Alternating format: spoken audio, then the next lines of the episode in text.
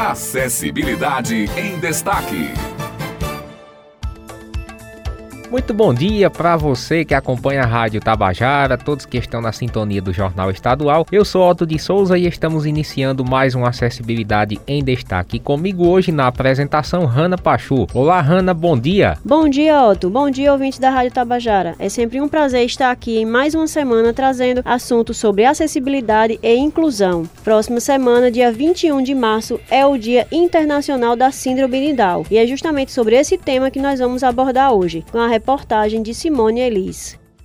Criada em 2006 pela Organização Internacional da Síndrome de Down, a data busca trazer visibilidade ao tema, disseminar informações e fomentar ações que promovam a inclusão de todos na sociedade. E, claro, um dia especial para celebrar a vida das pessoas com síndrome de Down. O dia 21 do 3 foi inteligentemente escolhido justamente porque a síndrome de Down é uma alteração genética no cromossomo 21, que deve ser formado por um par, mas no caso das pessoas com a síndrome, acontece com três exemplares, trissomia. Um ponto importante a ser ressaltado é que a síndrome de Down não é uma doença, e sim uma mutação do material genético humano, representando uma condição inerente à pessoa. A conscientização favorece a adoção de medidas que promovem a inclusão nas escolas, nas instituições de ensino superior, no mercado de trabalho e na sociedade. Em João Pessoa, o grupo Amor T21 é formado por mães que têm filhos com síndrome de Down e que se uniram com o objetivo de compartilhar conhecimento e acolhimento. E no dia 21 de março, o grupo irá realizar uma caminhada em prol da data, buscando visibilidade e apoio às pessoas com síndrome de Down. Joyce Henriques, pedagoga e mãe de uma criança com síndrome de Down, fala sobre a expectativa para o evento e nos faz um convite muito especial. Minha expectativa é que a gente consiga reunir o máximo de famílias nesse dia. A gente está organizando o evento através do grupo do WhatsApp do Amor T21 e do Instagram. Então, quem quiser acompanhar e saber o local, o horário que a gente vai organizar a caminhada, então entra lá no Instagram do Amor T21, segue a gente e acompanha as postagens. E a gente busca visibilidade para essas pessoas com síndrome de Down, porque não temos, né? E aí, para finalizar, eu gostaria de deixar meu convite aí para todas as famílias que têm pessoas pessoas com síndrome de Down que elas participem nesse dia 21 de março, que é o Dia Internacional da Síndrome de Down. E quem também quiser participar do nosso grupo do Amor T21, que entre em contato, né, com a gente. A gente está sempre aberto para receber e acolher todas as famílias. Nascer com síndrome de Down não impede uma vida cheia de realizações. A conscientização das famílias e da sociedade sobre essa condição genética é o primeiro passo para que os indivíduos com Down tenham acesso a recursos e a suporte necessários para o seu desenvolvimento em todos os sentidos e, assim, a inclusão social ocorra na prática. Ivone Ribeiro, mãe de Ivan Igor, que tem síndrome de Down, nos conta um pouco sobre as conquistas do seu filho e deixa uma mensagem de incentivo a todas as mães com um filho que tem síndrome de Down.